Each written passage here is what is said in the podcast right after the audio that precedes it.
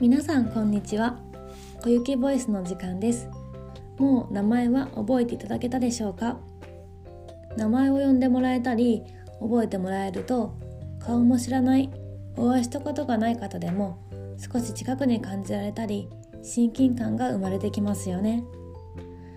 皆さんにとってこの歩幅ボイスの時間が日常の一つになれば嬉しいなと思っています。もう11月になりましたね。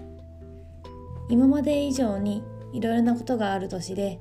今年は一段と月日の流れが早く感じられます。年末まで残り2ヶ月皆さんはどんなことをされる予定ですか？ここからの時間は1年で一番忙しい方が多いのではないでしょうか。飲食の時はクリスマスから忘年会新年会と一番のピークを迎える時期でした。今年の私は簿記の3級試験の合格を目指しています。以前お話ししたように私はアルバイトの雇用形態で働いているので歩幅の就業後や土日は別の仕事をしています。いつものルーティンが決まっていてなかなかまとまった勉強時間が取れないなと思っていました。私も人間なのでやっぱり遅くなると眠気が襲ってきたり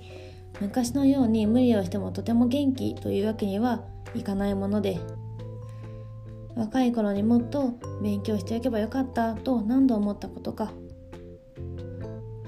なんてネガティブ発言してしまいましたがそんなこと言っててもしょうがないのでやるしかないですね。同じ時期に試験を受ける仲間や高橋先輩という10年近く簿記の先生をされていたとっても強い心強い味方がいます。その高橋先輩が1日30分でいいから勉強してみようとおっしゃっていて30分なら時間が取りやすいと思いました。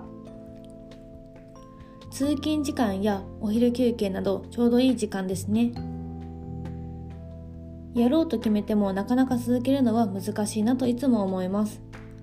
皆さんも思いやってる経験が少なからずありませんか？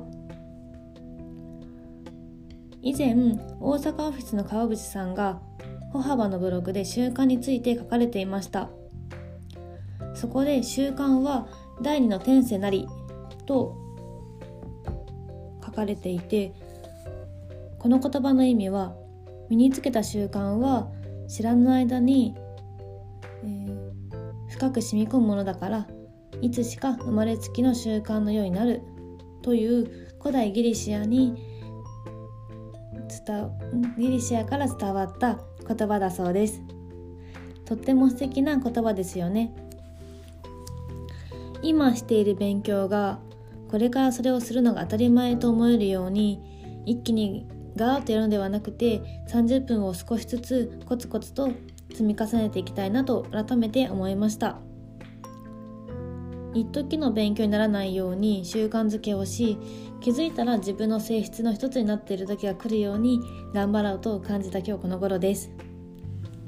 ちなみに1252回目のブログです。他にも素敵な内容のブログがたくさん更新されているのでぜひ覗きに来てくださいね。日本語は素敵な言葉が多くて日本語を知るだけでも全く違った人生になるなと思っています。勉強することはまだまだたくさんありそうですね。どうせなら一度きりの人生なので楽しんで勉強していきたいです。また長くなりそうなので本日はこの辺で。明日は金曜日。今週も残り頑張っていきましょう。Have a good day!